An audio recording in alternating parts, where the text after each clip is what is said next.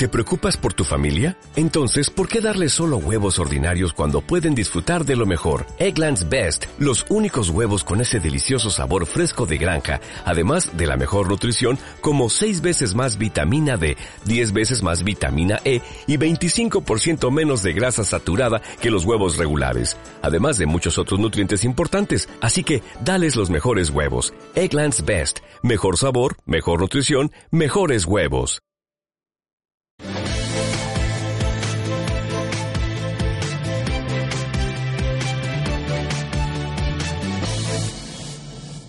Tresis te ofrece el foco de la inversión. Con Gonzalo Ramírez Zelaya, director de renta fija y estructurados de Tresis. Gonzalo, ¿qué tal? Buenos días. ¿Qué tal? Muy buenos días. ¿Qué tal? ¿Cómo vas? Pues bien, el mercado sigue muy positivo, con lo cual hay que estar hay que estar felices, con de puntillas un poco, porque da un poquito de, vértigo, pero pero animados. Bueno, también es lógico, ¿no? Quizás lo que estamos haciendo en este primer trimestre es poner el contador a cero después de la caída del último trimestre de 2018, ¿no hay más?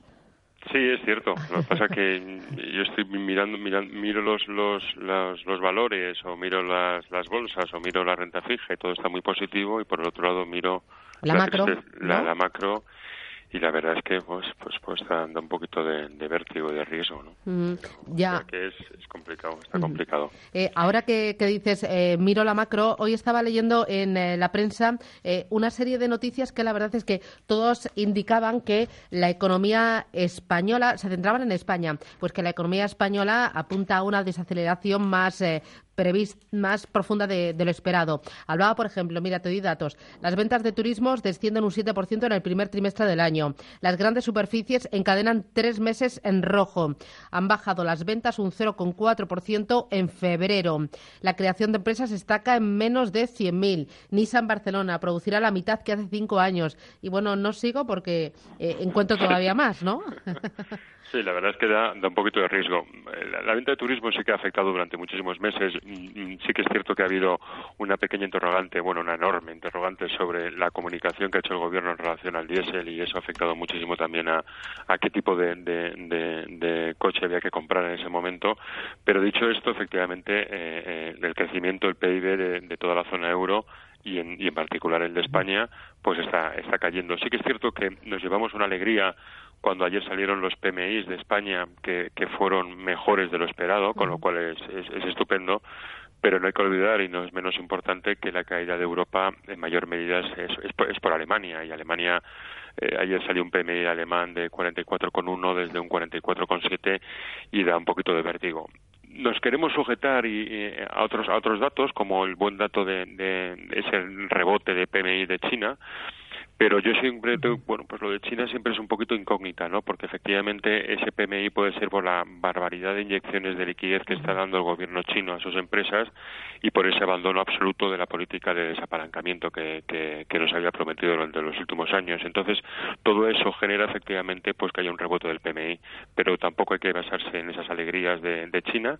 Seguimos todavía con la interrogante de, de, la guerra comercial, que yo creo que ya se está, va a empezar a llegar a ser como una telenovela venezolana, en, igual que el Brexit, porque no, no vemos nada de claridad y en eso estamos en un mercado bastante bastante complicado. La renta fija sigue subiendo en precio porque tenemos lógicamente los bancos centrales detrás y eso para los gestores de renta fija es una auténtica alegría pero no es mucho menos importante que efectivamente los datos son muy malos. Por tanto creo que llevamos tres meses muy fuertes y yo eso se debería empezar a, calmar de alguna forma, ¿no? O ser un poquito más cautos en, la inversión.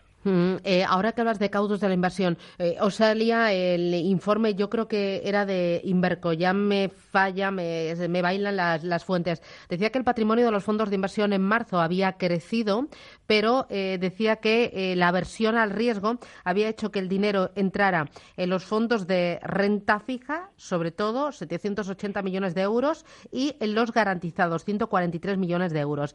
En renta fija, Gonzalo, tal y como están eh, los tipos de interés, el escenario de desaceleración económica en Europa y también los mensajes claros que ha lanzado el Banco Central Europeo, en renta fija, ¿en qué tipo de activos podemos encontrar valor? Y luego, cuando digo valor, ¿a qué rentabilidad debemos aspirar y a cambio de qué nivel de riesgo tenemos que asumir? Bueno, es cierto que, mm, cuando, sabes que tienes detrás al Banco Central Europeo, eh, lo que sí que te, da la tranquilidad de poder arriesgar mucho más, empezar a invertir más en high yield, buscas más el mayor riesgo. ¿Por qué? Porque efectivamente sabes que los tipos de interés no van a subir, por tanto el precio del bono no va a caer y eso te da un poquito más de, de flexibilidad para poder invertir. Pero es importante entender que las caídas de los bonos no son por subidas de tipos de interés, porque el año pasado, el año 2018, no hubo subidas de tipos de interés y cayeron eh, a plomo todos los bonos.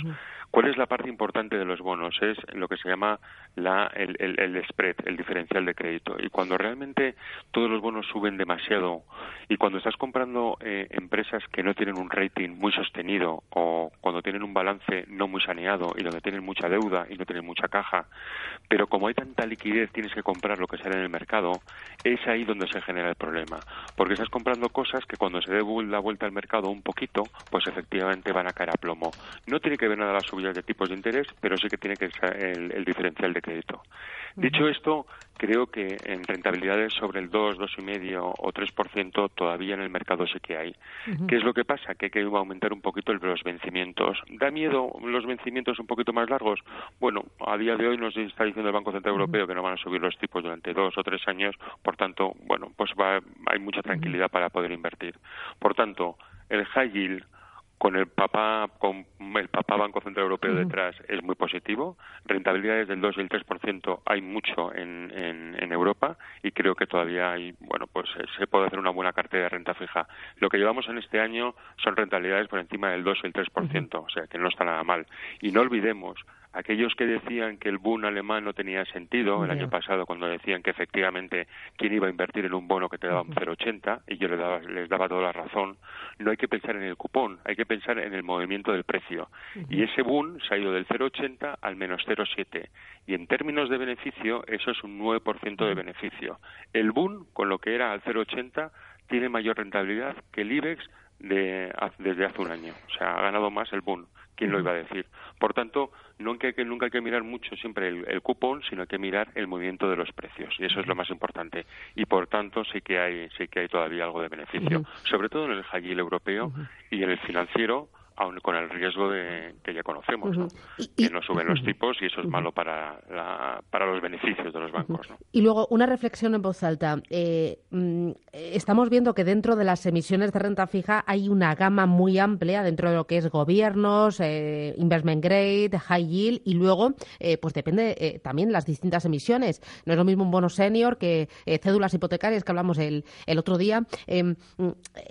¿Qué falta de cultura financiera existe entre el ahorrador cuando al mismo tiempo ha invertido durante largo tiempo en, eh, en renta fija buscando esa seguridad que le daba hasta ahora?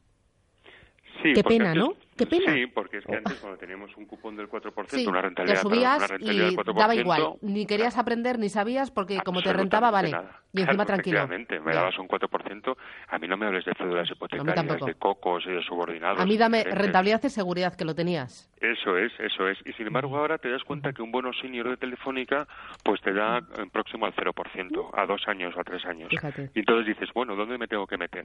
Y ahí es donde tienes que empezar a, a explicar qué variedad tan grande hay de bonos y qué son las cédulas hipotecarias y cómo funcionan y cómo son los cocos, bueno, que con ese nombre tampoco invita mucho a invertir con ese nombre, pero qué son los cocos, los subordinados. Entonces sí que hay una gama muy extensa. Y si esa gama la entiendes, sí que hay mucho beneficio en, la renta fija.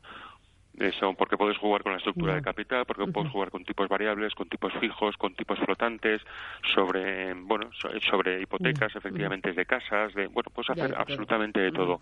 Y con duraciones más pequeñas o más largas, dependiendo si van a subir los tipos. Por tanto, esa macedonia de productos que puedes tener en la renta fija, que no lo tiene la renta variable, si lo entiendes, te da mayor diversificación de la cartera y te puede generar mayores beneficios. Muy bien. Pues eh, gracias por esta pequeña lección, Gonzalo, y que tengas buen día. Gracias, me ha encantado. Un abrazo, cuídate. Tresis te ha ofrecido el foco de la inversión. Una nueva perspectiva. Observar lo mismo de siempre para verlo como nunca antes. Sentarnos a escuchar y comprender sus objetivos vitales como inversor es nuestra manera de empezar a trabajar. Y eso, que en Tresis miremos las cosas desde una nueva perspectiva, es Well Thinking.